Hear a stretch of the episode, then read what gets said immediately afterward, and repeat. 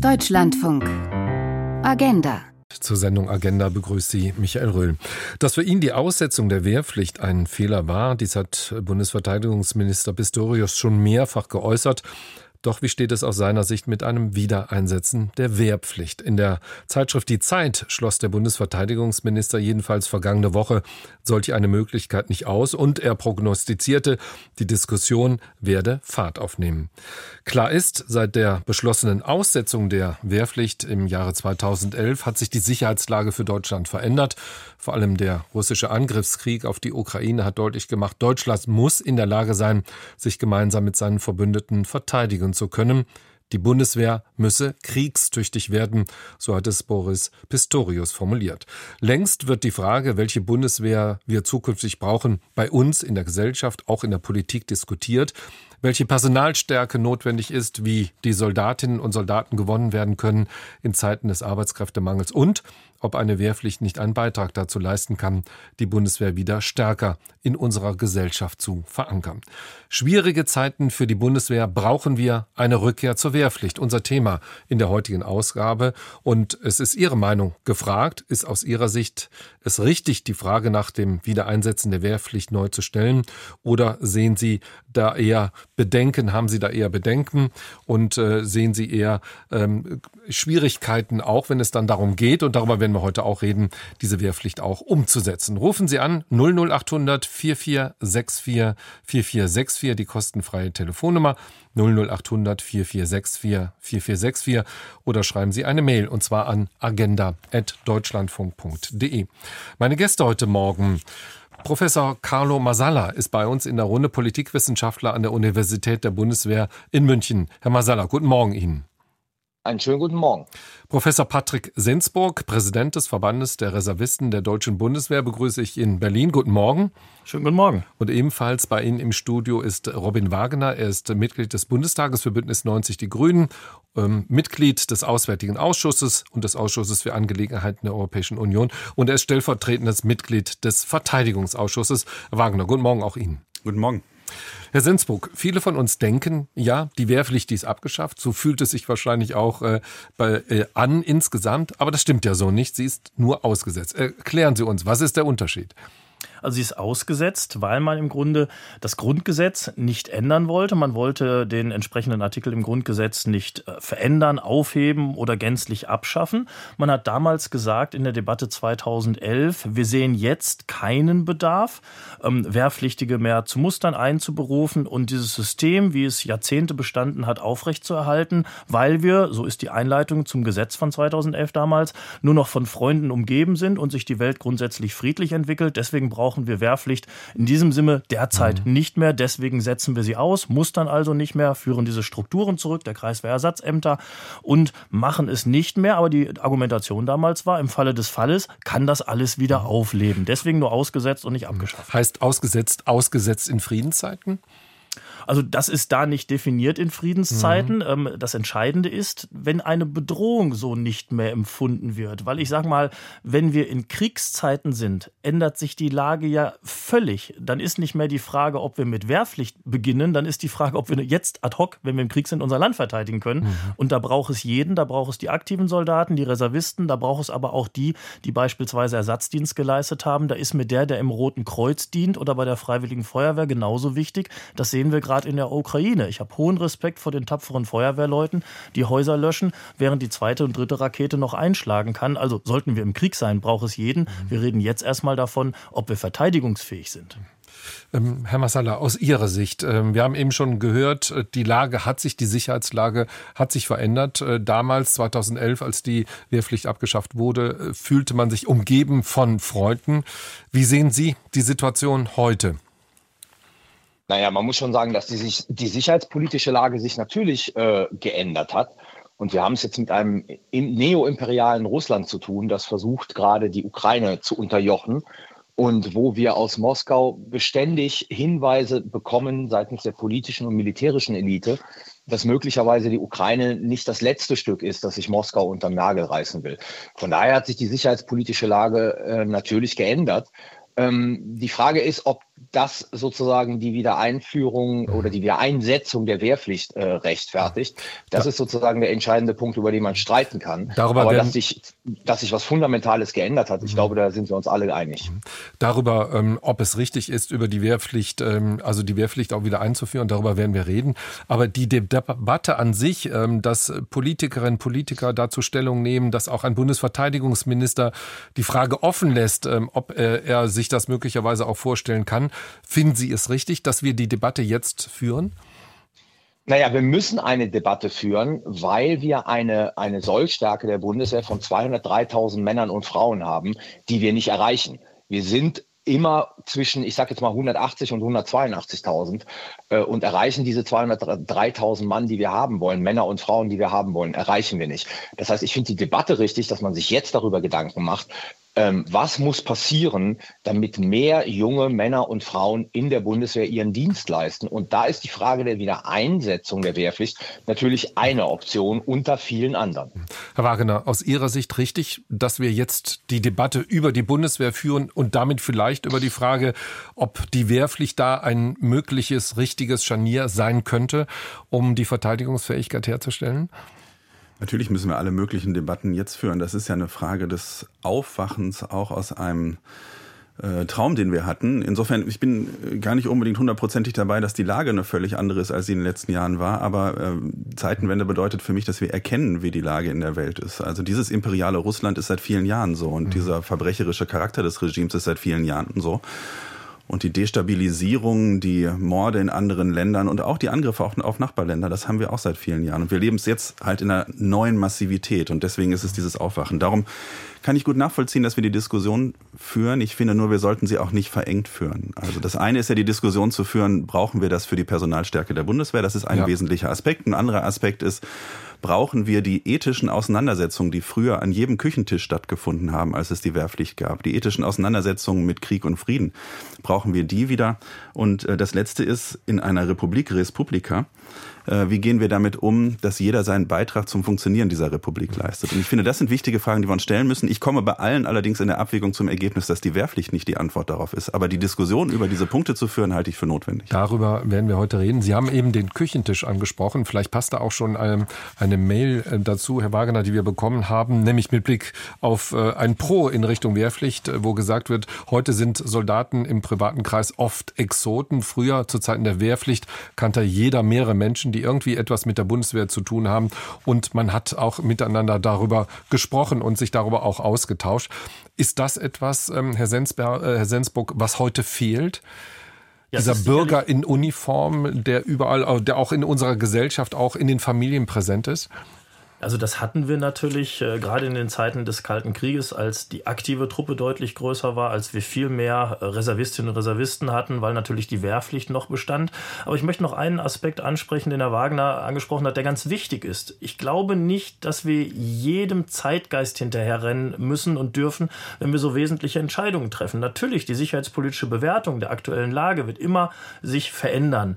Aber so ganz grundsätzliche Entscheidungen, wollen wir uns verteidigen können? Wie richten wir das aus? Das sollten wir bitte nicht alle fünf oder zehn oder 15 Jahre umwerfen, weil das sind lange Prozesse, die wir brauchen. Und deswegen auch so ein, so ein Prozess, wie wollen wir unser Land verteidigen? Und vielleicht die Frage vorher, wollen wir es überhaupt? Das ist ein Prozess und eine Entscheidung, die muss in der Mitte der Gesellschaft getroffen werden. Ich hätte mir 2011 gewünscht, dass wir das als gesellschaftliche Diskussion führen und dass es nicht einsam im Parlament entschieden wird. Ich war ja damals auch im Bundestag und habe gegen die Aussetzung der Wehrpflicht gestimmt als einer der wenigen. Also von daher ähm, ähm, das war kein gesellschaftlicher Prozess. Österreich beispielsweise hat das ein Jahr später im Rahmen einer Volksbefragung und Volksabstimmung gemacht. Da ist diskutiert worden. Und das braucht es, glaube ich, dass Fragen von Militär, Sicherheit unseres Landes in der Mitte der Gesellschaft sind. Das sind sie viel weniger als vor noch 30, 40 Jahren. Herr Masala, wollen wir uns verteidigen? Das ist eine Frage, der wir uns äh, auch, die wir uns auch stellen müssen, der wir uns widmen müssen. Eine andere, können wir uns äh, derzeit überhaupt äh, verteidigen? Der Bundesverteidigungsminister spricht davon, dass wir kriegstüchtig werden müssen. Wie weit sind wir denn davon auch personell entfernt? Ja, bei der Frage, können wir uns verteidigen, hängt es ja immer davon ab, in welchem Szenario wir uns verteidigen. Äh, es herrscht ja die, diese eigentümliche Vorstellung vor, sozusagen, dass die Bundeswehr in, die in, der Lage sein müsste, das Territorium der Bundesrepublik Deutschland alleine zu verteidigen. Das ist natürlich völliger Unsinn. Äh, das ist so nie geplant, auch im NATO-Rahmen. Deswegen muss man auch äh, die Diskussion um, um die mögliche Wiedereinsetzung der Wehrpflicht von dieser Frage Verteidigung ähm, entkoppeln. Die viel wichtigere gesellschaftliche Frage, oder nochmals zur Bundeswehr dazu gesagt, wenn die Bundeswehr Aufträge bekommt, dann hat sie sie bisher immer bravourös erfüllt. Das Problem war meist zu Lasten der Truppe, die dann äh, zu Hause geblieben ist. Und das müssen wir ändern. Also das heißt, wir müssen diese ganze Bundeswehr in die Lage versetzen, sozusagen ihren Auftrag äh, angemessen erfüllen zu können. Aber wir haben dort Männer und Frauen, die äh, durch einen hohen Idealismus gekennzeichnet sind und in der Lage sind, ihren Beitrag zur Verteidigung zu leisten. Und diese Verteidigung heißt ja vor allen Dingen Bündnisverteidigung. Ein größeres Problem ist die Frage, ist diese Gesellschaft bereit, sich zu verteidigen und dabei sozusagen die Bundeswehr als ein Instrument der Verteidigung unserer Demokratie zu akzeptieren. Und hier, glaube ich, haben wir große Defizite, deswegen brauchen wir diese Debatten. Ähm, Pistorius hat ja gesagt, die Bundeswehr muss kriegstüchtig werden und die Gesellschaft wehrhaft. Und ich halte den zweiten Punkt für wesentlich wichtiger als den ersten Punkt, weil sozusagen der erste Punkt, die Kriegstüchtigkeit, hängt davon ab, dass die Gesellschaft auch wehrhaft ist. Und da, glaube ich, äh, haben wir einen großen Nachholbedarf, weil alle Umfragen sagen ja, wenn es zu einem Konflikt, einem militärischen Konflikt kommen sollte, in dem die Bundesrepublik Deutschland mit ihrem Territorium involviert ist, dann ist nur ein ganz, ganz kleiner Teil der Bevölkerung der Bundesrepublik Deutschland bereit, äh, sozusagen dieses Land und seine Staatsform zu verteidigen. Und da müssen wir ran, an diese Debatte müssen wir ran. Herr Wagener, ich erinnere mich an die Überschrift eines äh, Zeitungsartikels mental demilitarisiert. Ähm, würden Sie auch sagen, dass wir als, als Gesellschaft noch gar nicht wirklich auch mental begriffen haben, welche mögliche Bedrohung äh, von zum Beispiel Putin und Russland ausgeht für uns? Ich glaube, das ist so. Ich bin neulich mal gefragt worden, ob wir verstanden haben, warum wir die Ukraine unterstützen. Und meine Antwort war, ich glaube, wir haben es nur zur Hälfte verstanden. Der eine Aspekt ist, dass wir denen helfen, die angegriffen werden, sozusagen aus einem altruistischen Motiv heraus. Menschen, die sich für Demokratie und Freiheit entschieden haben, für die Europäische Union und angegriffen werden, denen stehen wir zur Seite. Das trägt bis zu einem bestimmten Grad. Das, was wir nicht verstanden haben, ist unser eigenes strategisches Sicherheitsinteresse, was dahinter steht, weil wir in Deutschland und äh, das ist ja gut. Das ist, wenn ich das sage, ist das ja gar nicht negativ, weil wir eine Situation über Jahrzehnte gewöhnt waren und ich bin Jahrgang 1980. Äh, den größten Teil meines Lebens habe ich in der Situation verbracht. Wir waren gewöhnt, dass wir gar nicht in strategischen Sicherheitsinteressen denken mussten. Und das müssen wir als deutsche Gesellschaft lernen, zu sehen, es gibt Bedrohungslagen für uns. Und ähm, da bin ich völlig dabei, da müssen wir als Gesellschaft wehrhaft sein. Übrigens äh, bedeutet das ja nicht nur den militärischen Bereich, das ist auch gefährlich, es darauf zu verkürzen. Das bedeutet auch, Cyberangriffe abzuwehren. Das bedeutet auch zu schauen, wie funktioniert Destabilisierung. Das bedeutet auch innenpolitisch eben wehrhaft sein und für unsere Demokratie einstehen allesamt. Denn das sind ja die hybriden Bedrohungsszenarien, mit denen wir zu tun haben. Und ich glaube, das ist wichtig, dass wir da den Bürgerinnen und Bürgergeist haben, das auch zu verteidigen, was wir hier haben. Und dieses Bewusstsein, ich glaube, das fehlt noch. Brauchen wir eine Rückkehr zur Wehrpflicht 00800 4464 4464, die kostenfreie Telefonnummer oder Sie schreiben eine Mail und zwar an agenda.deutschlandfunk.de. Und am Telefon ist jetzt Stefan Weber aus Alsdorf. Herr Weber, ich grüße Sie. Hallo. Ja, ich grüße Sie auch. Guten Tag. Was ist Ihre Meinung? Ähm, ja, ich bin tatsächlich dafür, dass die Wiedereinsetzung der Wehrpflicht äh, hilfreich wäre. Ähm, einfach äh, vor dem Hintergrund, ähm, dass ich aus meiner Sicht feststelle, dass so äh, gewisse Werte, die wir eigentlich immer hatten, die uns wichtig waren, irgendwie verloren gehen. Ähm, und ich glaube, dass gerade für junge Menschen, die irgendwie nach der Schule, nach der Ausbildung, wie auch immer, irgendwie ins Leben starten, dass die Erfahrung der Bundeswehr da keine schlechte sein kann gerade im Hinblick auf Ordnung, Disziplin, Verantwortung, Gruppengefühl, ähm, ja, sowas eben, weil ich irgendwie das Gefühl habe, dass das in unserer Gesellschaft zunehmend mhm. verloren geht. Mhm. Ja, herzlichen Dank äh, für diese Meinung. Ich gebe das gern mal in, in die Runde rein. Herr Sensburg, aus Ihrer Sicht spricht äh, Herr Weber Ihnen da aus dem, aus dem Herzen? Ja, es sind sicherlich Aspekte, ähm, die dafür sprechen, Argumente gegen die Wehrpflicht etwas zu entkräften. Aber die Frage stellt sich natürlich ganz am Anfang, brauchen wir eine Wehrpflicht? Sind wir ohne Wehrpflicht sonst nicht verteidigungsfähig? Und ähm, Professor Massala hat das Problem angerissen. Ähm, wie müssen wir uns verteidigen? Und äh, ich glaube, dann müssen wir noch einen Schritt weitergehen, als zu sagen, ähm, es werden uns schon unsere Freunde äh, zu Hilfe kommen. Ähm, wir müssen auch den definieren, welchen Anteil der Landes- und Bündnisverteidigung, der Sicherheit Europas müssen wir, Deutschland, mit der Bundeswehr leisten. Und da wird es eben nicht reichen zu sagen, ah, die anderen kommen dann schon und deswegen müssen wir uns keine Gedanken machen, was wir tun müssen. Wir müssen konkret definieren, was unsere Aufgaben sind, was brauchen wir. Und dann müssen wir entscheiden, brauchen wir dafür die Wehrpflicht oder geht es auch ohne Wehrpflicht? Ich sage mal, vor der Wiedervereinigung in dem Kalten Krieg hatte die Bundeswehr eine aktive Stärke von knapp über 500.000 Soldaten. Soldaten und 1,5 Millionen Reservisten. Jetzt ist die Bundesrepublik größer, die Gefahren und Bedrohungen sind sehr wahrnehmbar. ist die Frage, reicht es ohne Wehrpflicht? Ich glaube nein. Nun lassen Sie uns mal über die Ausgangslage sprechen. Eben war die Rede davon, dass wir rund, ich glaube, 183, 184.000 Soldatinnen und Soldaten haben. Da wird eine Stärke angepeilt von über 200.000. Ist das denn, Herr Sensburg, aus Ihrer Sicht ausreichend oder würden Sie sagen, nein, wir brauchen am Ende doch wesentlich mehr, auch eingebettet in ein Bündnis? Ist die Frage, welches Verteidigungs- und Sicherungsmodell habe ich. Also ich glaube, dass ähm, das Ziel von 203.000, was wir ja anpeilen, aber nicht erreichen, es geht eher tendenziell Richtung 170.000 runter anstatt hoch, wird nicht reichen, um ein Land dieser Größe geografisch, dieser Ausdehnung mit der äh, langen Grenze, maritime Grenze, äh, topografisch sehr schwierig, mit der Infrastruktur sie zu sichern. Die Größe wird nicht reichen und es wird ja auch nicht reichen, durchhaltefähig zu sein, wenn ich derzeit derzeit 33.000 Reservistinnen und Reservisten ständig üben habe, 100.000 anpeile.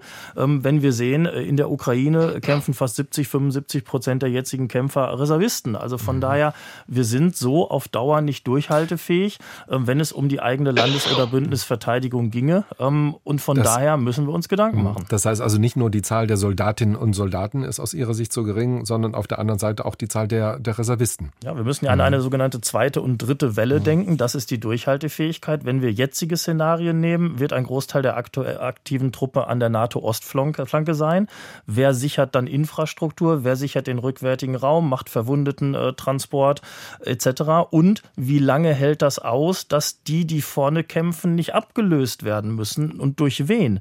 Ähm, also da ist nicht mehr viel als zweite, dritte Welle, wie man das so schön sagt. Und das sind Dinge, die wir jetzt wieder beginnen zu denken, die wir fast die letzten 20, 25 Jahre gar nicht gedacht haben. Das war fast verboten verboten, in diesen Szenarien zu denken. Herr Masala, nun haben wir gerade gehört, 180.000, vielleicht sind wir bei 170.000. Wir haben einen Fachkräftemangel, wir haben den demografischen Wandel, wir haben die Tatsache, dass viele, die jetzt in der Bundeswehr dienen, möglicherweise bald in Rente gehen oder dass auch ähm, ihre Dienstzeit auch ausläuft.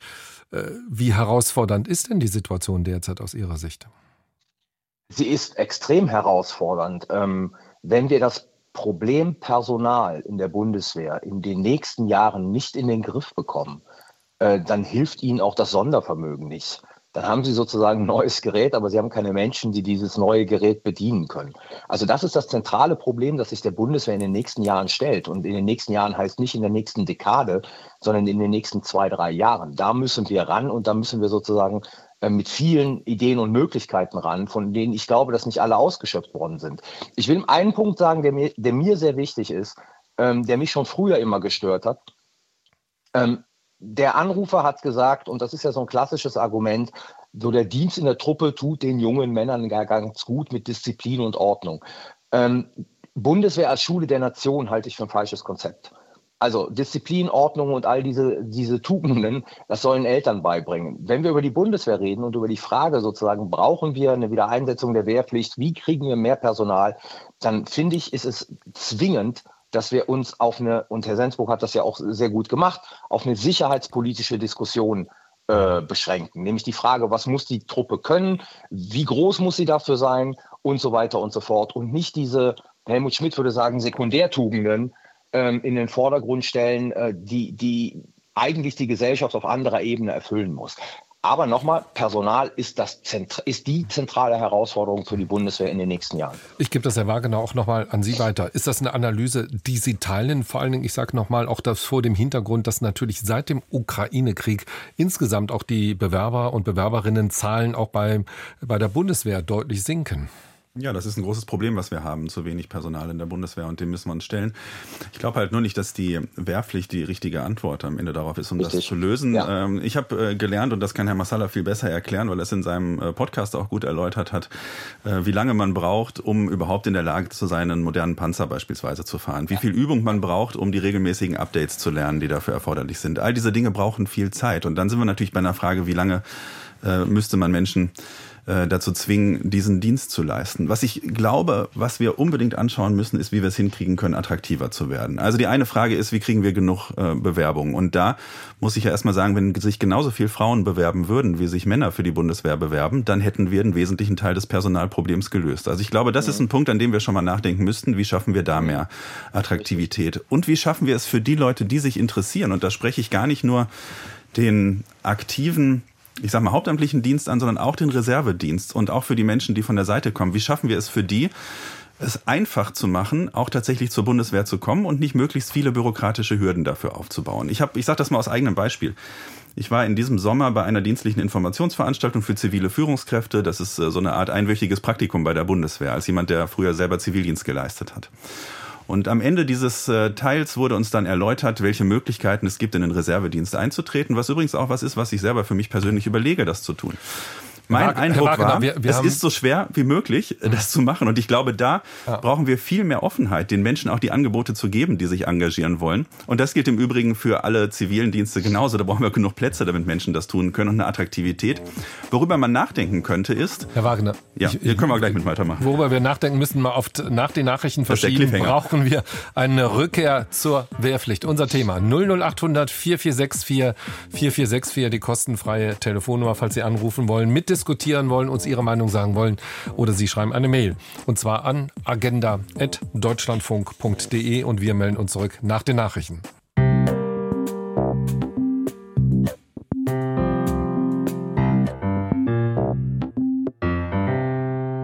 Schwierige Zeiten für die Bundeswehr brauchen wir eine Rückkehr zur Wehrpflicht. Unser Thema heute in der Sendung Agenda mit folgenden Gästen. Mit Robin Wagener, er ist äh, Bundestagsabgeordneter für Bündnis 90 Die Grünen, Mitglied des Auswärtigen Ausschusses und auch stellvertretendes Mitglied im Verteidigungsausschuss.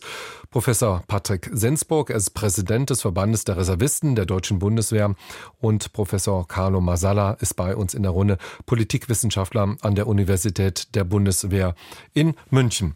Ähm, Herr Wagner, nun haben wir vor den Nachrichten über das zentrale Problem, nämlich die Personalfrage gesprochen. Und ganz zum Schluss konnten Sie nicht mehr ausführen, worüber wir nachdenken müssen. Das habe ich mir aufgeschrieben. Also, worüber müssen wir nachdenken? Ja, ich hatte meinen Cliffhanger. Und äh, genau. Äh, was, ich, was ich schon überlege, ist, ähm, ob es nicht richtig wäre, alle jungen Menschen einmal anzuschreiben, zum Beispiel. Ja, Sie darauf hinzuweisen, absolut. es gibt dieses Thema, es gibt die Möglichkeit, äh, sich mustern zu lassen und die Möglichkeit, ähm, einen freiwilligen Wehrdienst zu leisten. Es gibt die Möglichkeit, zivile Dienste zu leisten. Es gibt die Möglichkeit, sich gesellschaftlich zu engagieren, das ins Bewusstsein reinzurufen.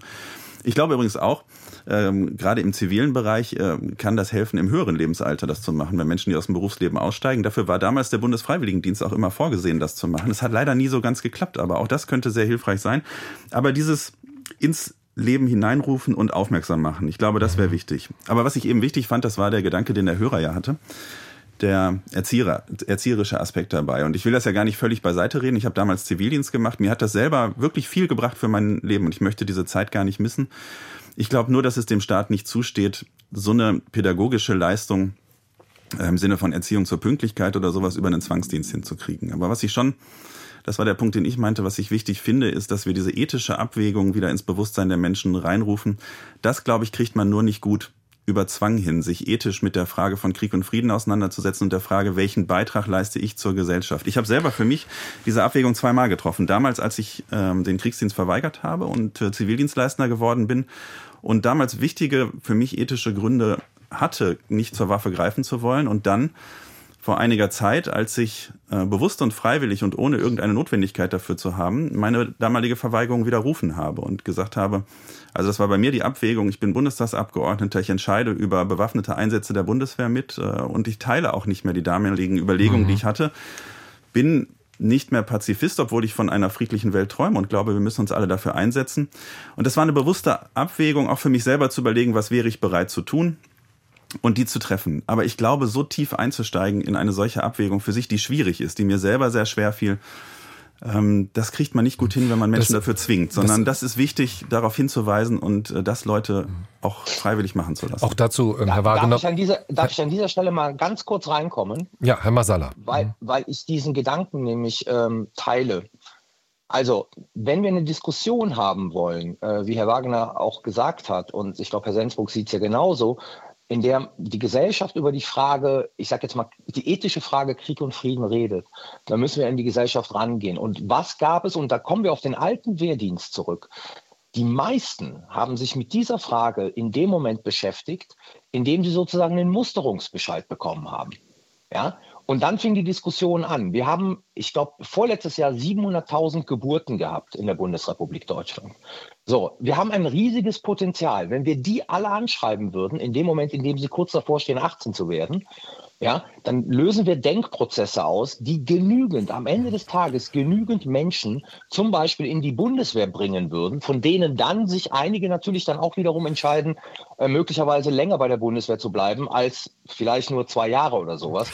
Ähm, das sind die Möglichkeiten, die wir noch nicht ausgeschöpft haben. Weswegen ich glaube zum Beispiel, dass wir über, den, über die Wiedereinsetzung des Wehrdienst, der, der Wehrpflicht noch gar nicht reden müssen.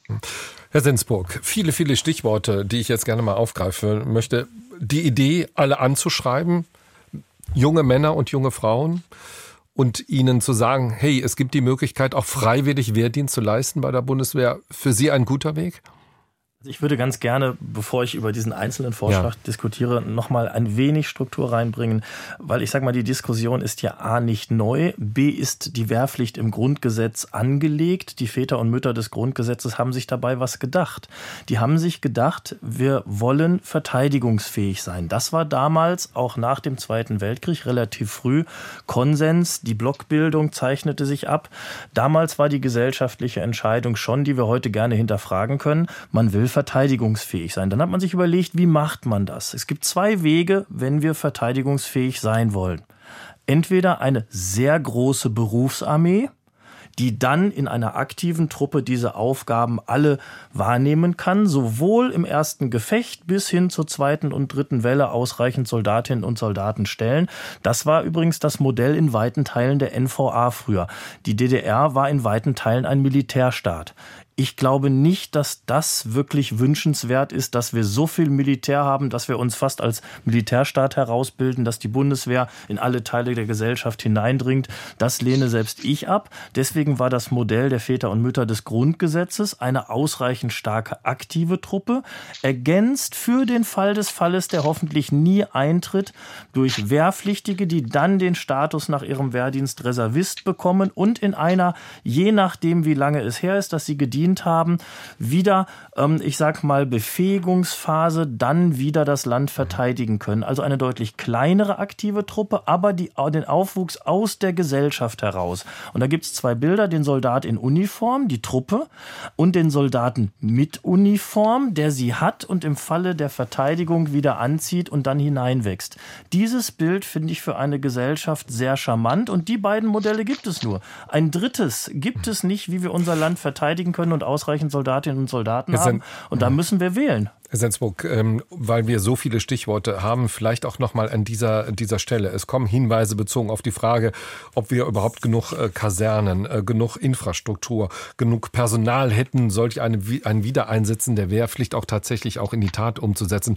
Also wäre das ist, überhaupt... Wollen wir es haben? Die Fragen genau, wollen aber wir es wer, haben? Aber wenn, wenn wir es haben wollten, wären wir dazu, wäre die Bundeswehr überhaupt dazu innerhalb kürzerer Zeit äh, in der Lage? Das Stichwort ist ja, dass Absolut. von anderer Seite auch kommt, das, was wir an an Geld, an Personal, an Infrastruktur brauchen, das äh, wird an ganz anderer Stelle benötigt, als jetzt möglicherweise solch eine Wehrpflicht wieder organisatorisch aufzustellen. Also erstmal geht das Ohne Zweifel, unsere Mütter und Väter, die Großväter haben das auch geschafft. Sie haben eine Bundeswehr aus dem Nichts aufgebaut, sie haben Strukturen aufgebaut. Natürlich kann ich Dinge aufbauen. Es ist traurig, dass wir sie schon mal hatten und zurückgebaut haben. Aber selbstverständlich geht das. Das geht übrigens auch mit sogenannten Win-Win-Effekten für die zivile Infrastruktur. Wir konzentrieren uns zu Recht gerade sehr auf die Bundeswehr. Verteidigung bedeutet Gesamtverteidigung, Sicherung auch unserer zivilen Infrastruktur der Werte. Das betrifft Verkehrsinfrastruktur, Dateninfrastruktur, das betrifft die Bahn. Ich habe also beim Aufbau einer Verteidigungsstruktur erhebliche Synergieeffekte im Positiven für die zivile Infrastruktur. Das müssen wir deutlicher herausstellen. Wenn wir über Verteidigung reden, sollten wir in Zukunft von einer Gesamtverteidigung reden. Da ist nicht nur die Bundeswehr mit involviert, das ist einer der größten Player dann sicherlich, aber da spielen viele, viele andere Themen eine Rolle. Deswegen, wenn wir über Wehrpflicht reden, sind mir die, die dann nicht zur Bundeswehr gehen, sondern vielleicht zum THW THW, zur Feuerwehr, zum Roten Kreuz ganz genauso lieb. Ich will mal an einem Tag, wenn, an einem Punkt, wenn ich das gerade darf, weil mhm. wir sind bei vielen Punkten sehr eng beieinander, auch wenn wir zu unterschiedlichen Schlussfolgerungen kommen. An einer Stelle habe ich einen Widerspruch. Ich finde es nicht traurig, dass wir es mal hatten und abgebaut haben, diese Infrastruktur. Ich glaube nämlich, das ist eigentlich die Situation, die wir alle anstreben sollten. Und ich finde, das ist das Ziel von Politik, für eine friedliche Welt zu sorgen, in der wir das nicht brauchen. Und wir hatten ja alle die Auffassung, auch wenn sie äh, vielleicht auf, auf Fehleinschätzungen beruhte, aber wir hatten gemeinsam die Auffassung, es nicht zu brauchen. Und wenn die Welt so wäre, dass wir es nicht brauchen würden, wäre ich wäre sehr zufrieden, Ideal wenn wir nichts davon aufbauen mhm. müssten. Also insofern mhm. finde ich das nicht traurig. Äh, ja. Es ist nur eine Situation, der wir uns stellen müssen. Und an der Stelle, klar, ist das eine Entscheidung, die wir treffen können, all diese Strukturen wieder aufzubauen. Ich glaube nur, die Herausforderungen, die wir gerade vor uns haben, die sind zu groß, als uns das auch noch jetzt zuzumuten, diese und der Bundeswehr das zuzumuten, diese Strukturen zu machen, ganze Jahrgänge wegen der Wehrgerechtigkeit müssten wir ganze Jahrgänge erfassen, da durchzuziehen. Ich glaube, da haben wir andere Punkte, bei denen es wichtiger ist, die Ausstattung der Bundeswehr hinzukriegen, genug Menschen zu gewinnen, die für längere Zeit dabei sind, um die notwendige Ausbildung zu machen und auch, und das finde ich eben einen wichtigen Punkt, eben auch es nicht nur auf die Bundeswehr zu verengen, die Fragen, sondern auch im zivilen Bereich zu schauen, wie finden wir Menschen, die sich dafür engagieren, Herr Wagner, diesen Staat am Laufen zu halten. Herr Wagner, was, wie würde denn solch eine Wiedereinsetzung konkret äh, politisch, wie würde das gehen? Also müsste der Bundestag zustimmen, müsste Bundesrat, bräuchte man zwei Drittel Mehrheit, um sich überhaupt mal vorzustellen, also wie hoch ist denn die politische Hürde, um das dann auch wirklich umzusetzen? Ich glaube, die politische Hürde ist gar nicht besonders hoch, weil sie ist ja in der Verfassung weiterhin vorgesehen, die Wehrpflicht. Wir könnten das machen. Die praktische Hürde ist mhm. einfach unheimlich okay. groß, weil wir ja. Strukturen dafür schaffen mhm. müssten. Und äh, es ist, die Abwägung ist natürlich schon erheblicher, weil es ist ein erheblicher Eingriff äh, in das Leben von jungen Menschen, über das wir da sprechen, ein erheblicher Freiheitseingriff, den wir machen. Den kann man tun, aber dafür muss man gewichtige Gründe haben, das zu machen. Und in der Abwägung, glaube ich, wenn, wenn der Nutzen nicht so groß ist, nach dem, was ich gerade sagte, auch wegen der notwendigen Ausbildungszeit und wir die wichtigen Ziele anders erreichen können, sehe ich nicht, wie man diesen Freiheitsangriff äh, Eingriff äh, rechtfertigt. Gisela, Gisela Entschuldigung, Herr Masala, äh, weil sie schon sehr lange wartet. Ich würde gerne Gisela Tausch mit ja. in die Runde mit okay. hineinnehmen, äh, die aus der Nähe von Marburg anruft, aus, Mai, äh, aus Weimar an der Lahn. Frau Tausch, ich grüße Sie. Hallo. Hallo. Ja, ich finde die Sendung sehr interessant und ähm, ich möchte einen Aspekt dabei tragen, ähm, dass mir einfach sehr, sehr deutlich ist, dass wir im Moment in einer sehr digitalen Individualität leben und dass mir so die Gesamtheit unserer Gesellschaft von allen Menschen, die hier in Deutschland leben, doch auch wichtig ist. Und äh, ich bin demzufolge wieder für eine Einführung der allgemeinen Wehrpflicht, was natürlich auch bedeutet des allgemeinen Zivildienstes, weil ich der Meinung bin, ähm, dass wenn Menschen in der Bundeswehr dienen, ähm, da ein Querschnitt der Gesellschaft sein sollte, damit es da auch zu Diskursen, zu Dialogen kommt, weil ich meine, das würde, der, würde die Demokratie stärken. Frau Tausch, Und, würden Sie sagen, das betrifft dann nicht nur junge Männer, sondern auch im Jahre 2023 junge Frauen? Ja, sicher. Mhm.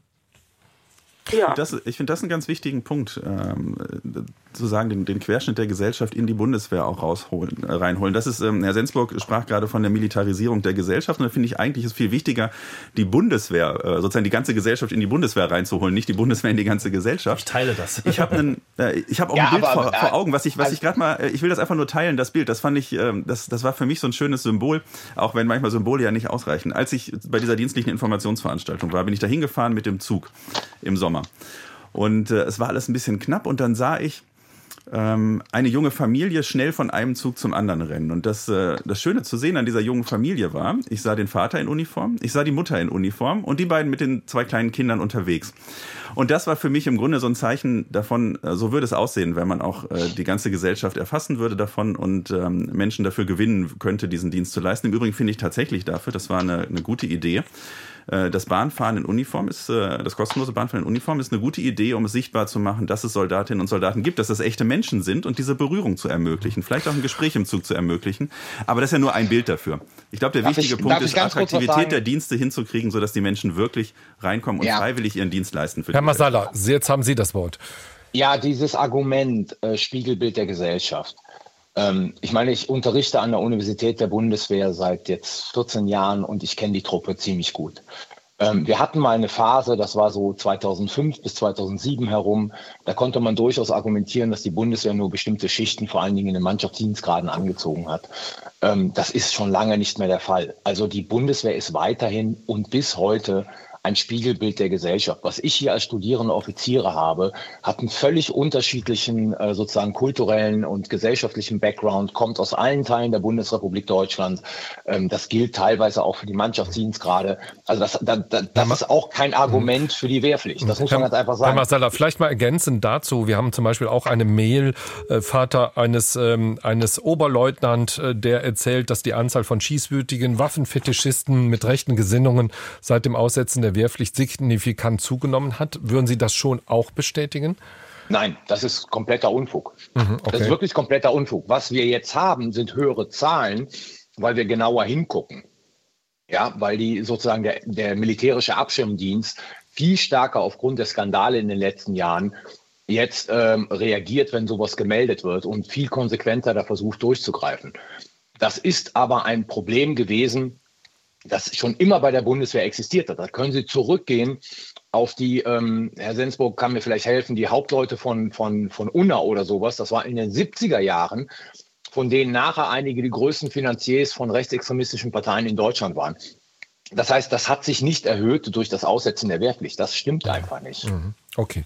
Es scheint zumindest ein Meinungsbild zu sein, äh, das, auch, ähm, das es auch bei unseren Hörern und Hörern gibt. Äh, Frau Tausch, erstmal herzlichen Dank für Ihren Anruf, auch für Ihre Einordnung und Einschätzung und Ihre Meinung.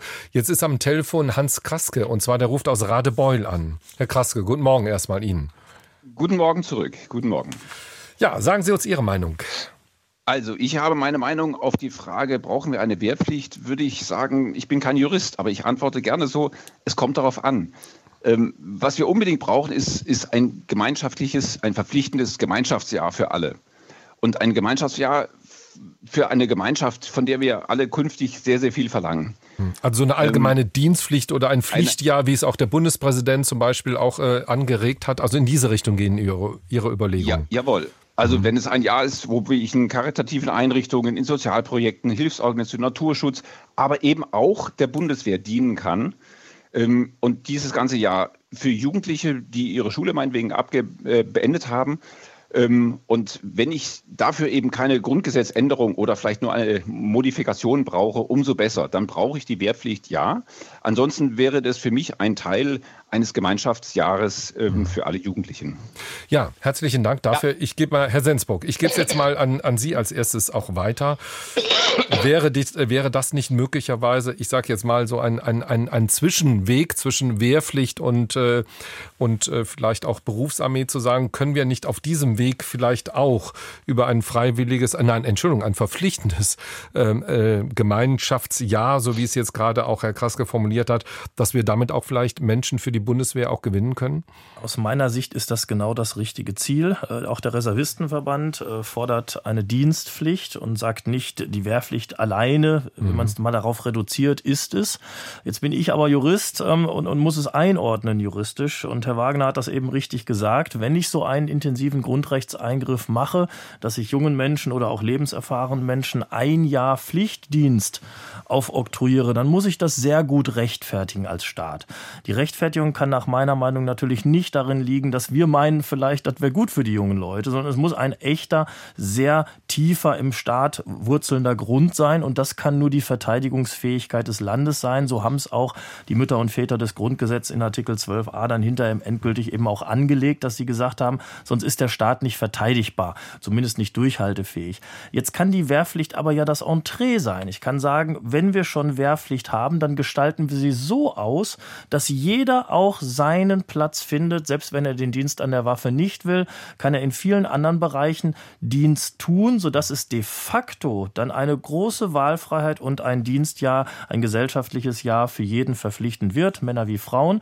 Und das deckt sich dann auch mit dem, was wir eben gesagt haben, der Gesamtverteidigung, der beim Roten Kreuz dann sein Dienstjahr macht. Der ist genauso wichtig für die Landesverteidigung wie der, der es beim Panzergrenadierbataillon Also da würde es dann nicht mehr um so eine aktiv, äh, aktive Wehrdienstverweigerung geben, sondern es geht äh, um die große Wahlfreiheit, so wie Sie es eben gesagt haben. Ganz genau. Und ich mhm. glaube, dass für die Bundeswehr dann als Wehrdienstleistende bei der Truppe genügend bleiben. Und wie gesagt, ich brauche im Sinne der Gesamtverteidigung die anderen ja sowieso auch. Ich brauche die im Krankenhaus. Die Bundeswehrkrankenhäuser werden im Falle des Falles das alleine gar nicht alles wuppen können. Aber ich finde, wir sollten auch unser Menschenbild nicht schlechter machen, als es notwendig ist in der Lage. Herr Wagner. Ich habe ähm, hab weite Teile meines Lebens mit viel Engagement in der Rotkreuzbewegung verbracht. Von allen Ebenen habe ich das gemacht, von der Ortsebene als Gruppenleiter bis hin äh, zur Weltebene, wo ich in der Weltjugendvertretung war. Ich war im Jugendrotkreuz wahnsinnig äh, engagiert in der Zeit. Habe auch in der Zeit im, im, im Deutschen Bundesjugendring viele Kontakte gehabt zu Menschen, die sich freiwillig engagieren. Wir haben in diesem Land Millionen von Menschen, die sich ehrenamtlich für die Gemeinschaft engagieren. Und übrigens auch sehr, sehr viele junge Menschen, die das tun, die selber was in die Hand nehmen, die eigene Strukturen schaffen, was zu tun und die also was machen. Und die sind nicht nur ein Jahr dabei, sondern die sind oft viele, viele Jahre dabei und lernen sehr viel daraus. Also ich würde sagen, das äh, meiste von dem, was ich äh, für meine heutige Tätigkeit als Berufspolitiker gelernt habe, habe ich in dieser Zeit des ehrenamtlichen Engagements in diesem Verband gelernt. Also ich verdanke dem sehr, sehr viel. Aber die Leute sind sehr lange dabei. Das tun sie, weil sie sich eben freiwillig damit auseinandersetzen, da etwas zu tun, beschäftigen sich immer wieder mit dem Dienst an der Allgemeinheit und mit solchen Fragen. Und das, glaube ich, ist das Förderungswürdige, was wir haben. Und das kriegen wir nicht erfasst, indem wir ein Jahr verpflichtend machen. Das eine Jahr könnte ein Einstieg darin sein. Aber diesen Einstieg können wir auch anders hinkriegen und die Leute freiwillig packen dabei an der Begeisterung. Und da wäre ich immer noch bei so einem positiven Menschenbild, in dem die Leute für die Res Publica Verantwortung übernehmen und das in allen Generationen und allen Altersfragen. Das, das heißt, die, die Idee des Bundespräsidenten, das verpflichtend zu machen, da würden Sie gerne Freiwilligkeit entgegensetzen. Ja, ich finde mhm. die Idee des Bundespräsidenten ja gut zu sagen, Menschen müssen nicht engagieren für den Staat, weil darin lebt unser, wir haben eine Bürgergesellschaft, es lebt davon, dass Leute was tun. Ich würde es nur nicht verpflichtend machen, weil Engagement heißt oft, heißt für mich auch, sich freiwillig einbringen, in einem, in einem Bürgerstaat das tun zu können. Herr Masala, was wir nicht äh, aus dem Auge verlieren dürfen bei all dem, was an so, sozialem, ökologischem Engagement durch solch einen, einen, einen Dienst, einen allgemeinen Dienst möglich wäre, äh, das ist wichtig, aber was wir nicht aus dem Blick verlieren dürfen, es geht darum, die Bundeswehr verteidigungsfähig zu machen, Personal, so haben Sie gesagt, das ist die zentrale Aufgabe. Wäre denn soll, soll, solch ein Pflichtdienst, sage ich jetzt mal, vielleicht auch freiwillig, sonst solch ein Dienst, ja, wäre das denn aus Ihrer Sicht eine Möglichkeit, äh, die der Bundeswehr auch sehr entgegenkommen würde? Naja, ich glaube generell, und da ich, äh, bin ich eher bei Herrn Wagener, ähm, ist der Punkt, dass wir das Dienen in der Bundeswehr attraktiver machen müssen. Und dazu gehört auch, und die Probleme sind schon angesprochen worden, dazu gehört auch, dass die Bundeswehr, vor allen Dingen diese, diese Karrierecenter, äh, wo sich ja die jungen Menschen melden, ähm, dass die endlich mal realisieren, dass wir nicht mehr die 70er Jahre des letzten Jahrtausends haben, wo man zur Bundeswehr kommt, sondern die Bundeswehr muss zu den Menschen gehen. Und das tut die Bundeswehr noch immer zu wenig. Also sozusagen die Bundeswehr wartet auf ihr Personal. Sie geht nicht zu ihrem Personal. Und damit ist sie noch immer, was Rekrutierung anbelangt, nicht im 21. Jahrhundert angekommen. Ähm, wir müssen uns darüber unterhalten. Ich habe schon mal die Zahl erwähnt, dass äh, ich vor zwei Jahren 700.000 Kinder geboren worden sind. Davon äh, gibt es heute zum Beispiel letztes Jahr, es gibt 70.000 Schulabgänger, ähm, die haben keinen deutschen Pass. Die leben aber hier in Deutschland. Warum eröffne ich denen nicht die Möglichkeit, in der Bundeswehr zu dienen?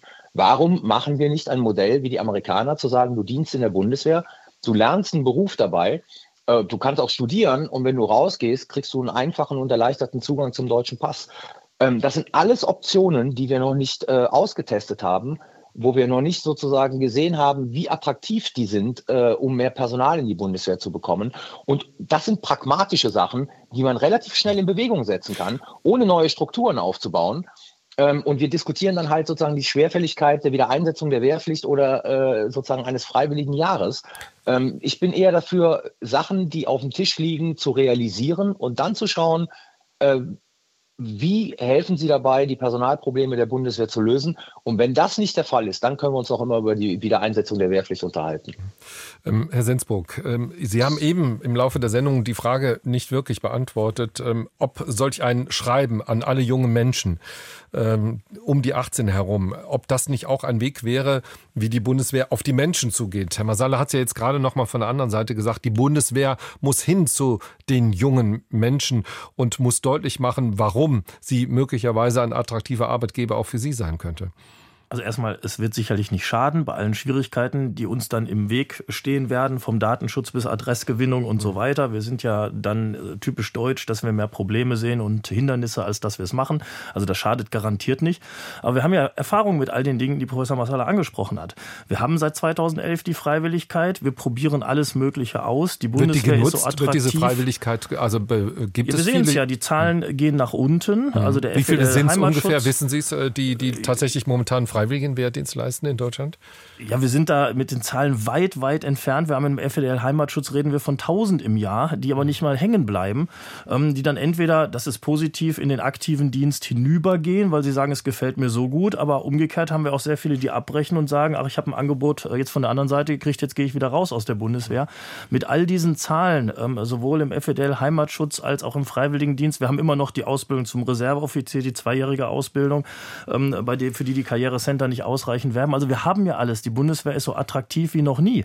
Ähm, trotzdem kommen die Leute nicht, weil wir natürlich in Konkurrenz bei einem zu geringen Arbeitsmarkt mit vielen, vielen anderen Anbietern stehen.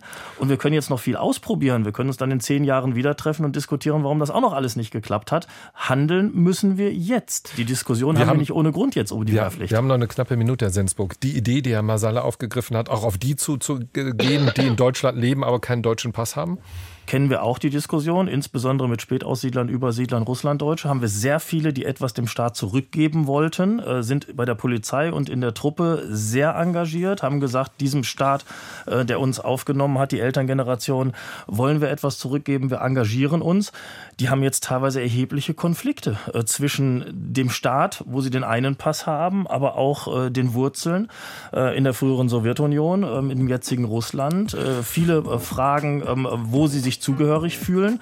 Also das ist Herr nicht nur mit äh, ähm, leichten Dingen Wir verbunden. müssen, wir müssen nach den Nachrichten, Herr Masala, nach den Nachrichten bekommen Sie sofort das Wort. Brauchen wir eine Rückkehr zur Wehrpflicht? 00800 4464 4464, die kostenfreie Telefonnummer. Oder Sie schreiben eine Mail an agenda.deutschlandfunk.de. Deutschlandfunk Agenda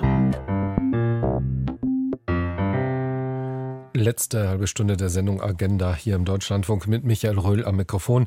Brauchen wir eine Rückkehr zur Wehrpflicht? Das ist die Frage, mit der wir uns heute beschäftigen. Der Bundesverteidigungsminister hat zumindest in der Zeitschrift Die Zeit letzte Woche dies nicht ausgeschlossen, hat dieses Aussetzen der Wehrpflicht ähm, als Fehler auch erklärt. Auf die Frage, brauchen wir eine Rückkehr der Wehrpflicht, hat eine Hörerin geschrieben, bitte nicht. Den einzigen Vorteil, den ich sehe, ist der, dass wieder viele verweigern werden und wir endlich wieder Zivis hätten. Da lernt man auch mehr fürs Leben. 00800 4464 4464, die kostenfreie Telefonnummer, falls Sie mitdiskutieren wollen, uns Ihre Meinung sagen wollen. Oder Sie schreiben eine Mail an agenda.deutschlandfunk.de. Und ich nenne Ihnen gerne nochmal unsere Gäste heute Morgen in dieser Runde. Professor Carlo Masala ist bei uns, Politikwissenschaftler an der Universität der Bundeswehr in München. Professor Patrick Sensburg, Präsident des Verbandes der Reservisten der Deutschen Bundeswehr.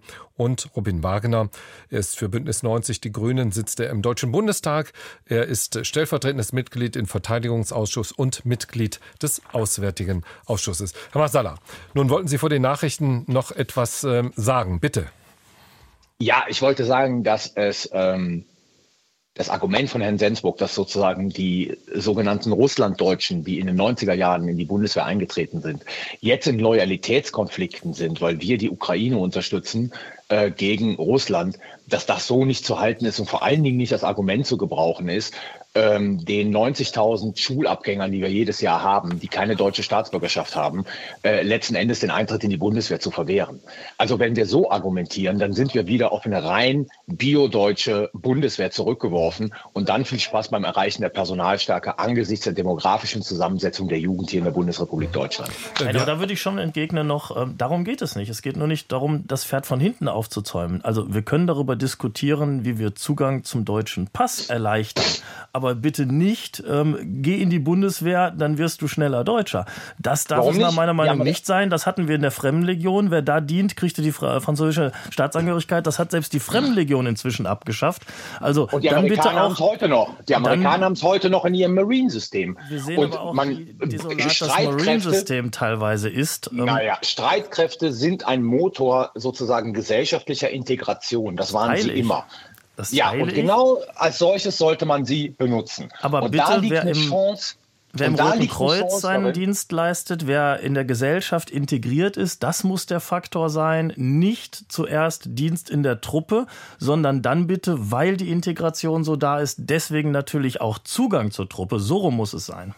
Herr Sensburg, ähm, eine weitere Äußerung eines Hörers.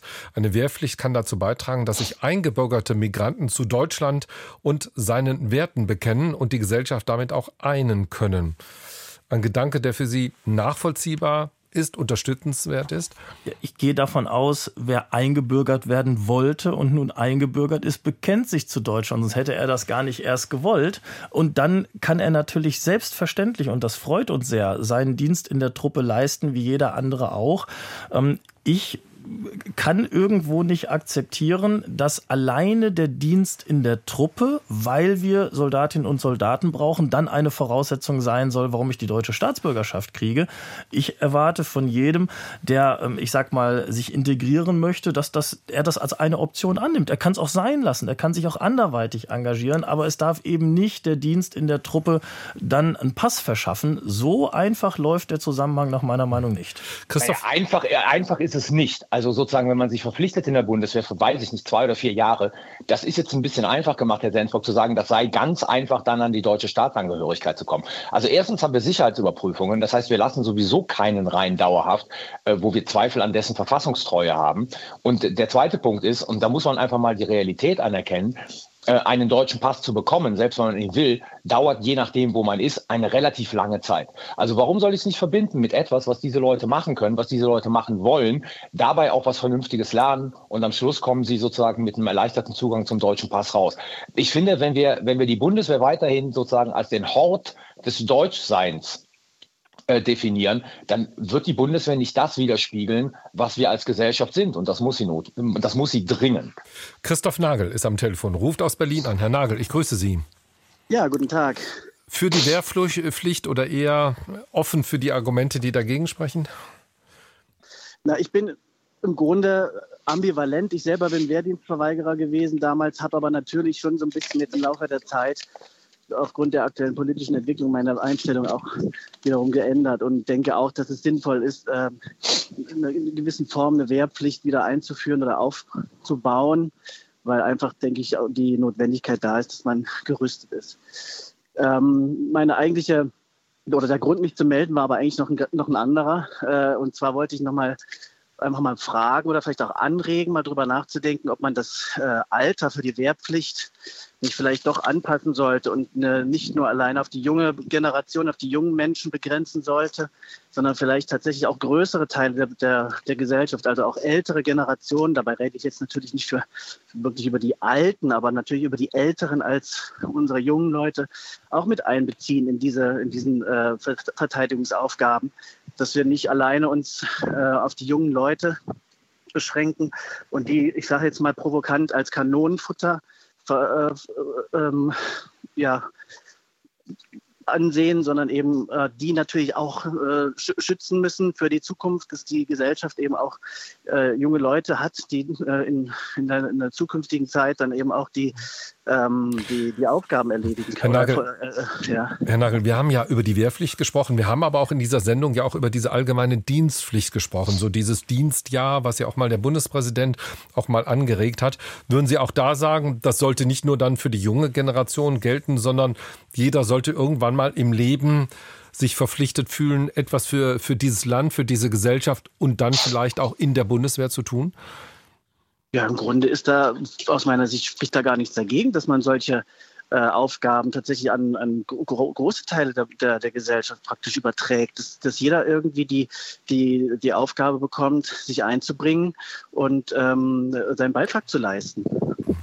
Ich gebe das, das mal. einen wichtigen Gedanken, äh, wenn ich das aufgreifen darf. Ich finde es einen wichtigen Gedanken. Ja. Nee, Herr Wagener ist in diesem Fall. Entschuldigung, Herr Wagener. Bitte. Ich komme danach. Ja, okay, Herr Wagener. Ich finde es einen wichtigen Gedanken, den der Hörer gerade hatte, äh, auch nicht nur bei der jungen Generation anzuknüpfen und zu schauen, wie kann man wirklich alle Menschen erreichen. Ähm, und das betrifft nicht nur den äh, aktiven hauptamtlichen Dienst, den man in der Truppe leisten kann, sondern auch die Reserveaufgaben, zu schauen, wie kann man Menschen im weiteren Fortschritt des Lebens dafür begeistern, das zu machen. Und wenn ich dann höre, da kommt jemand, der ist äh, berufserfahren, hat äh, viel in seinem Leben gemacht, hat ein Unternehmen gegründet, äh, leitet ein Unternehmen, hat äh, Erfahrung in der Verwaltung, vielleicht auch in Leitungsfunktionen und dann sagt er, ich möchte jetzt gerne meinen Beitrag leisten, in der Bundeswehr dienen, in die Reserve gehen, das machen. Und dann kommt er dahin und kriegt als Aufgabe, wenn er im Bereich Cyber und, und äh, Kommunikation da angesiedelt wird, kriegt die Aufgabe, den Drucker zu installieren oder irgendwas dergleichen, weil es der Bundeswehr nicht gelingt, diese Erfahrungen, die er gemacht hat und die, ähm, die Dinge aus dem Berufsleben wirklich zu integrieren. Dafür müsste er nämlich hergehen und sich selber in der Truppe einen Spiegeldienstposten suchen, irgendwie ähm, Kasernen abklappern, schauen, äh, wen kann ich jetzt vertreten im Vertretungsfall, um darüber reinzukommen. Da sind wir nicht wirklich offen, diese Erfahrung alle aufzugreifen und wirklich zu sagen, wir wollen, dass die Menschen auch hier zu uns hinkommen. Und ich glaube, da ist es wichtig, äh, wichtig da ranzugehen. Und ich würde einen Gedanken auch gerade gerne noch aufgreifen aus der Diskussion von eben. Ähm, Herr Massala hatte den, den Begriff äh, benutzt, der Hort des Deutschtums. Ähm, ich denke da immer drüber nach, was bedeutet das eigentlich? dieses ähm, Wir dienen Deutschland und das Schwarz-Rot-Gold auf der Uniform zu haben. Und vorhin war der eine Hörer dabei, ähm, der von schießwütigen Rechtsextremisten sprach, die da hinkommen. Also an der Stelle muss ich mich auch insofern korrigieren. Ich finde schon, dass wir darauf achten sollten, nicht den kompletten Querschnitt der Gesellschaft zu haben, denn tatsächlich haben wir Extremisten in der Gesellschaft, die sind da. Ja, die logisch. dürfen wir nur da nicht haben, die will ich da nicht ja. haben an dieser Stelle. Denn, und ich finde, das müssen wir klar definieren und das ist ja das, wofür sich der aller, allergrößte, überwältigende Teil der Menschen in der Bundeswehr entschieden hat, das Leben dafür einzusetzen, Schwarz-Rot-Gold zu schützen, die Werte des Grundgesetzes zu schützen. Dafür stehen die Farben. Das ist die deutsche Demokratie. Das ist das, wofür die Bundeswehr steht. Und darum glaube ich, ist es auch für dieses Image der Bundeswehr so wichtig und um das zu schützen, dass wir da stark darauf achten, diese Menschen rauszuhalten aus diesem Dienst, dass wir ähm, genau das, was äh, Herr Masala angesprochen hat, Sicherheitsüberprüfung, aber dann auch im aktiven Dienst einen aktiven MAD zu haben, der darauf guckt, eine Truppe zu haben, die nicht irgendwie aus falsch verstandener Kameradschaft Sachen deckt, sondern die aktiv dann auch äh, Dingen nachgeht, solchen Sachen. Das ist ja im Interesse der Bundeswehr, ähm, dass wir da wirklich dafür sorgen, Extremisten rauszuhalten aus der Truppe weil sich eben so viele Menschen dafür entscheiden, genau diese Werte äh, zu schützen. Und ich finde, das äh, müssen wir auch ehren, dadurch, dass wir ähm, darauf achten. Herr Nagel, herzlichen Dank für, für Ihren Anruf. Ähm, Herr Sensburg, ich möchte ganz gern nochmal auf diese Kernfrage unserer Sendung, brauchen wir eine Rückkehr zur Wehrpflicht, nochmal kurz zurückkommen, weil eines der Gegenargumente, auf das ich immer wieder auch zur Vorbereitung auf diese Sendung auch gestoßen bin, heißt, dass für den heutigen Krieg ganz andere Fähigkeiten benötigt werden. Also, das ist ein Krieg der Spezialisten, das ist ein möglicher Cyberkrieg. Da würde ein Wehr, eine Wehrpflicht, ein Wehrdienst von, sagen wir mal, zwölf Monaten überhaupt gar nicht ausreichen, um da die entsprechenden Spezialisten auch heraus und heranzubilden. Was ist an dieser Argumentation aus Ihrer Sicht dran? Also ich halte diese Argumentation für falsch. Natürlich ist sie nicht gänzlich falsch, es ist auch viel Wahres dran, aber auf die, in dieser Einfachheit ist sie falsch. Wir sehen eigentlich in allen letzten Kriegen, äh, sei es in der Ukraine, sei es in Mali, Afghanistan, ähm, wenn man das alles, äh, Kosovo-Kriege, also Jugoslawien-Kriege, wenn man das einmal zurückverfolgt, ähm, sieht man, es sind eben nicht die feinen, hochspezialisierten Kriege, wie man uns auch hat weismachen wollen. So ist ja auch die Wehrpflicht ausgesetzt worden. Man braucht diese Masse nicht mehr. So haben wir weit weitestgehend unsere Artillerie abgeschafft. Man hat gesagt, die großen Panzerschlachten wird es nicht mehr geben, also können wir die Panzer eigentlich alle abschaffen.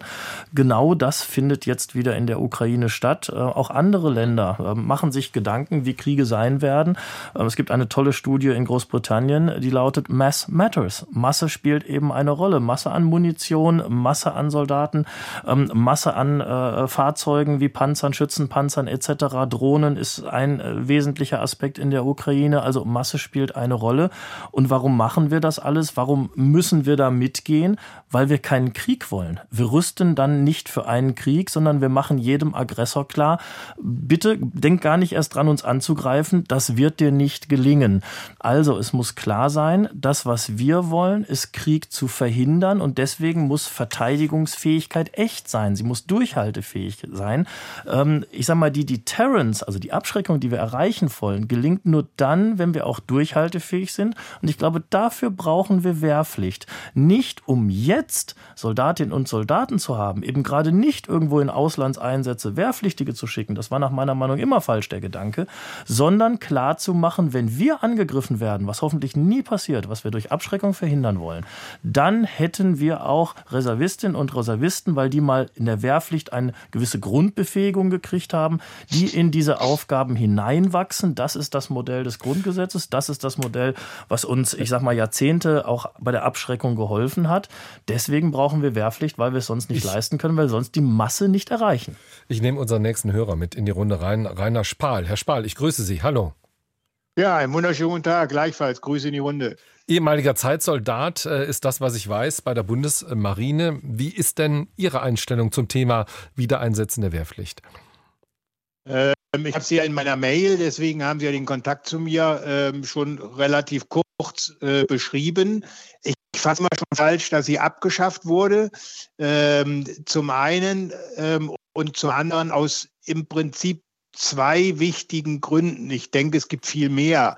Aber für mich waren und sind immer die beiden wichtigen Gründe. Zum einen genau, was gerade der Vorredner sagte, ich konnte leider die Diskussion nicht verfolgen äh, zurzeit, aber ähm, dass sie uns die Fähigkeit bereitet hat und die Fähigkeit müssen wir wieder gewinnen, ähm, im Verteidigungsfall, nicht für Auslandseinsätze, aber im Verteidigungsfall wirklich die nötige Aufwuchskraft in der Bundeswehr zu haben, ähm, ohne permanent ein sehr großes und sehr teure Armee, Luftwaffe, Marine unterhalten mhm. zu müssen. Das ist der eine Grund. Und der zweite wichtige Grund für mich war und ist immer durch die Wehrpflicht, wie ich es ja selbst erlebt habe, mit wehrpflichtigen Soldaten bei mir an Bord, war die Bundeswehr ähm, und damit logischerweise auch der grundgesetzliche Auftrag felsenfest, ziemlich felsenfest in der Gesellschaft verankert, weil jeder hatte in seiner Familie Wehrpflichtige. Ähm, die Wehrpflichtigen waren unterwegs am Wochenende mit der Eisenbahn in ganz Deutschland nach Hause und dann wieder zurück zum Einsatz. Ähm, das heißt, die Diskussion war sehr lebendig. Sie war verhältnismäßig sachlich und es gab in der Mehrheit, so war meine Erfahrung, ähm, eine positive Grundhaltung in der Gesellschaft zur Notwendigkeit der Wehrpflicht und der Bundeswehr. Mhm. Und das war mir als Offizier immer unheimlich wichtig. Mhm. Ich gebe das mal weiter, Herr Masala. Möchten Sie kurz antworten auf Herrn Spahl? Naja, also die Frage der Aufwuchsfähigkeit, natürlich, das, das, das ist die zentrale Frage, weswegen wir das überhaupt diskutieren. Gleichzeitig, Herr Sensburg hat das schon gesagt, ist die Diskussion trotzdem ein bisschen komplizierter. Ich meine, wir reden einfach von der Wiedereinsetzung der Wehrpflicht oder halt eine allgemeine Dienstpflicht. Von wie vielen Monaten reden wir denn da? Ja? Was ist gesellschaftlich denn vermittelbar? Und jetzt darf man nicht vergessen, es gibt die Spezialisten in der Bundeswehr. Ähm, es gibt die hochtechnologisierten äh, Geräte und das geht ja auch schon bis zur Infanterie runter. Das ist ja nicht nur Großgerät. Also da werden wir mit zehn Monaten nicht viel erreichen. Da werden wir mit zwölf Monaten mittelmäßig was erreichen. Da müssten wir über 15 Monate reden. Ist 15 Monate eigentlich realistisch und gesellschaftlich durchsetzbar? Ist das eigentlich der Generation, über die wir reden, zumutbar? Da habe ich meine großen Zweifel. Und jetzt kommt der, der andere Punkt. Ich hatte mich in einem ganz anderen Zusammenhang mal mit einer Direktorin eines Klinikums unterhalten und da ging es auch um die Wehrpflicht und den Zivildienst und die, die sagte, schickt die uns bloß nicht, Wenn die nicht mindestens 12 bis 15 Monate bleiben, kosten die nur Personal und Geld, bringen aber relativ wenig. Also das muss man auch mal sehen. Von den ganzen abstrakten Argumenten runtergebrochen, muss man ganz einfach sehen, was können die wirklich leisten. Und jetzt kommt der letzte Punkt. Wir haben natürlich eine gewisse Obergrenze. Ne? Man darf nicht vergessen, also Aufwuchsfähigkeit, ähm, der 2 plus 4 Vertrag sagt, mehr als 350.000 äh, Männer und Frauen dürfen wir nicht unter Waffen haben. Das ist eine Zahl, zu der wir nicht hochgehen werden. Und dann stellt sich ein ganz großes Problem, das wir in den letzten Jahren der alten Wehrpflicht hatten. Wir haben keine Wehrgerechtigkeit hinbekommen. Wir werden keine kompletten Jahrgänge an Männern und Frauen ziehen können. Dann reden wir letzten Endes irgendwie über 300.000 pro Jahr, die wir ziehen werden müssen. Äh, die werden wir nicht ziehen können. Also kommen wir wieder in das Problem, wen ziehen wir? Und dann kommen wir wieder in das Problem der Wehrgerechtigkeit. Und das war das zentrale Problem der alten Wehrpflicht. Mhm. Und meine These ist immer, wenn sie nicht ausgesetzt worden wäre, wäre irgendjemand vor das Bundesverfassungsgericht gegangen und das Bundesverfassungsgericht hätte dann sozusagen der Wehrpflicht auch ein Ende bereitet, weil es einfach keine Diengerechtigkeit mehr gegeben hat. Nun ist ja die, die Frage, Sie haben es auch gerade gesagt, Herr Masala, vor, vor der die Bundeswehr steht, woher sollen Soldatinnen und Soldaten kommen? Wir hatten eben schon mal das Stichwort, alle jungen Menschen, Männer und Frauen anzuschreiben, darauf hinzuweisen, dass es die Möglichkeit gibt, auch in der Bundeswehr äh, auch mitzuarbeiten. Herr Wagner, angesichts des Fachkräftemangels, angesichts des demografischen Wandels, werden wir nicht in einem Jahr oder anderthalb Jahren wieder hier stehen oder sitzen und werden sagen müssen, ja, wir haben es nicht geschafft, Bundeswehr, wir sind bei 170, 165.000 äh, und wir bekommen es einfach nicht hin, diese 200.000? Ich hoffe nicht. Ich hoffe, dass wir das schaffen. Äh, aber das ist eben ein gesellschaftlicher Bewusstseinswandel, den wir da brauchen. Aber was ich hoffe, wenn wir in anderthalb Jahren hier sitzen, ist, dass wir nicht nur über die Bundeswehr an der Stelle sprechen, wenn wir über Verteidigungsfähigkeit und Wehrhaftigkeit Deutschlands sprechen, sondern dass wir all die anderen Dienste, die mhm. angesprochen wurden, eben genauso mit im Blick haben. Das Rote Kreuz, das THW, die Feuerwehren, äh, in denen wahnsinnig viel geleistet wird aber eben auch all die anderen Stellen, an denen es wichtig ist, die Gesellschaft hochzuhalten. Ich glaube, da brauchen wir einfach eine gute Mischung aus dem hauptamtlichen aktiven Dienst, äh, den man jeweils da tut, ähm, Ehrenamtlichen, die sich einbringen, was bei der Bundeswehr Reservistinnen und Reservisten sind, die eine Menge leisten können, was in den anderen Diensten der Fall ist. Und diese Dinge anzugehen. Ich glaube, es ist einfach, es wäre zu kurz gegriffen, jetzt zu sagen, bloß weil wir heute die Wehrpflicht nicht einführen, werden wir nächstes Jahr hier wieder sitzen, die gleiche Diskussion führen. Ich finde, Herr Massala hat gerade gut erläutert, warum die, Bundes äh, warum die Wehrpflicht das Problem akut nicht lösen würde. Das fühlt sich gut an zu sagen, wir machen jetzt die Wehrpflicht, damit haben wir das Problem gelöst. Aber ich fürchte, es ist komplexer als äh, der eine Satz zu sagen, wir nehmen die mhm. Wehrpflicht und damit haben wir das äh, Personalproblem gelöst. Herr Wagner, und, und dann hat der Verteidigungsminister in der Zeit gesagt, bis Ostern 2024 werden mir Pläne vorgelegt, wie man die Struktur der Bundeswehr so verändern muss, dass sie die Aufgaben der Landes- und Bündnisverteidigung bestmöglich erfüllen kann. Dann werden wir sehen, was das für die Größe der Bundeswehr und alles andere bedeutet. Ähm, und auf die Frage, ob das nun ein Comeback der Wehrpflicht äh, sei, hat er gesagt, die Diskussion darüber wird an Fahrt aufnehmen. Das denke ich schon. Also wird diese Debatte rund um Wehrpflicht, vielleicht auch rund um eine allgemeine Dienstpflicht, wird sie an Fahrt aufnehmen, auch aus Ihrer Sicht bei Ihnen in der Regierungskoalition, aber auch darüber hinaus in unserer Gesellschaft? Na, ich finde, diskutieren wir doch all die Dinge. Und das, genau das ist der wichtige Punkt. In der Gesellschaft die Sachen diskutieren. Das ist ja nicht nur der Bundesverteidigungsminister, der sich diese Gedanken machen muss, sondern wir als ganze Gesellschaft müssen die Diskussion wieder führen, in welcher sicherheitspolitischen Landschaft leben wir, wie ist der Bedrohungsstand unserer Demokratie und was, wie können wir es äh, sicherstellen, eine Wehrhaftigkeit unserer Demokratie und unseres Landes aufrechtzuerhalten. Das ist eine gesamtgesellschaftliche Diskussion, die wir führen müssen. Das begrüße ich, dass das passiert. Mhm. Herr Sensburg, was haben Sie für einen Eindruck? In welche Richtung wird es gehen? Wird die Debatte zunehmen, wie wir es gerade auch gehört haben, an Fahrt aufnehmen, wie es der Bundesverteidigungsminister gesagt hat? Das wird sie. Es ist gut, dass wir diesen gesellschaftlichen Diskurs jetzt führen. Auch der Reservistenverband beteiligt sich ja intensiv daran. Es sind ja die Personen, die mal Wehrpflicht geleistet haben, die bei der Bundeswehr waren, die jetzt im zivilen Leben stehen, aber dann bereit wären, wieder zu dienen. Und ich glaube, dass wir zum Ergebnis kommen werden, dass wir ohne eine Wehrpflicht diese Durchhaltefähigkeit, die wir brauchen, wenn wir ernsthaft sagen wollen, wir sind verteidigungsfähig, nicht erreichen werden. Und dann wird der nächste Schritt kommen, den wir heute ja noch gar nicht bis zum Ende diskutiert haben. Wie gestalten wir die aus? Dass das für junge Leute auch ein Mehrwert ist. Wie machen wir es so attraktiv, dass auch wenn wir eine Pflicht haben, vielleicht so viele freiwillig kommen würden, dass wir die Pflichtkarte gar nicht ziehen müssen, weil der Dienst so attraktiv ist, dass die Leute kommen. Nun, Herr Masala eben. Mal um, um einen Gedanken gerade noch erweitern, die Frage, was wir gesellschaftlich diskutieren müssen. Ähm, weil die Frage, wie können wir alle die Wehrhaftigkeit aufrechterhalten, ist das eine. Wir kommen aus einer Zeit, in der wir äh, dachten, wir haben wenig Probleme und es gibt andere Menschen, die sie lösen. Das ist sozusagen so ein Outsourcing von gesellschaftlichen Fragen. Und wir mhm. sind da alle dran gewöhnt. Es gibt Expertinnen und Experten, die alle möglichen Dinge lösen, sei es unsere Verteidigungsfähigkeit, sei es Entscheidungen für die Allgemeinheit zu treffen oder sei es das Sportangebot vor Ort aufrechtzuerhalten oder sich um den Klimaschutz zu kümmern. Und äh, ich finde, das ist auch ein wesentlicher Punkt in einer Bürgerinnengesellschaft, weil das ist letztlich das, was Stabilität schafft, dass alle Menschen sich verantwortlich fühlen für den Staat in einer Zeit, in der Demokratie in komplexen äh, Herausforderungen angegriffen ist auch eine Selbstwirksamkeit wahrnehmen, indem sie selber Verantwortung übernehmen für das Ganze. Und das heißt auch wahrnehmen, gesellschaftliche Entscheidungen sind nicht delegiert an Politikerinnen und Politiker, sondern ich habe selber eine politische Verantwortung, sei es als Wählerin oder Wähler oder sei es als jemand, der sich selber in Kommunalpolitik einbringt, in der man merkt, Sportangebote kommen nicht automatisch, sondern vielleicht mhm. mache ich selber äh, die Traineraktivität im Fußballverein. Und das gilt eben dann hier in diesem Fall auch für Landesverteidigung und für die Aufrechterhaltung von innerer Sicherheit. Herr Masala, ist das äh, die, die große Aufgabe auch, dass, dass sich jeder von uns verantwortlich fühlt, auch für die Freiheit in unserem Land und die Verteidigung unserer Freiheit? Ja, absolut. Also das ist der entscheidende Aspekt von allem, dass sozusagen wir als Gesellschaft realisieren, dass diese Gesellschaft es wert ist, verteidigt zu werden. Und zwar wurde schon gesagt, das heißt nicht nur mit militärischen Mitteln, sondern auch äh, in anderen Bereichen. Ohne dieses Bewusstsein wird alles andere wirklich Makulatur sein dann können wir auch eine Bundeswehr haben mit Wehrpflicht und gut ausgerüstet und gut ausgestattet. Wenn jeder einzelne von uns nicht in dem Bewusstsein ist, dass diese Gesellschaft es wert ist, verteidigt zu werden vor den Bedrohungen, denen sie sozusagen von außen und von innen ausgesetzt ist, wird alles andere Makulatur sein. Aber wie, wie kann das gelingen? Also wie, wie kann man Menschen davon überzeugen? Wie, wie kann man diese Botschaft in die Gesellschaft aus ihrer Sicht hineinbringen? Viel stärker in den Dialog mit den Menschen treten, viel stärker sozusagen ähm, ein Bewusstsein dafür schaffen, was die Herausforderungen sind, denen diese Gesellschaft ausgesetzt ist, wo die Probleme sind und was jeder einzelne von uns tun kann, um zusammen mit staatlichen Strukturen daran zu arbeiten, dass die Resilienz dieser Gesellschaft einfach gestärkt wird.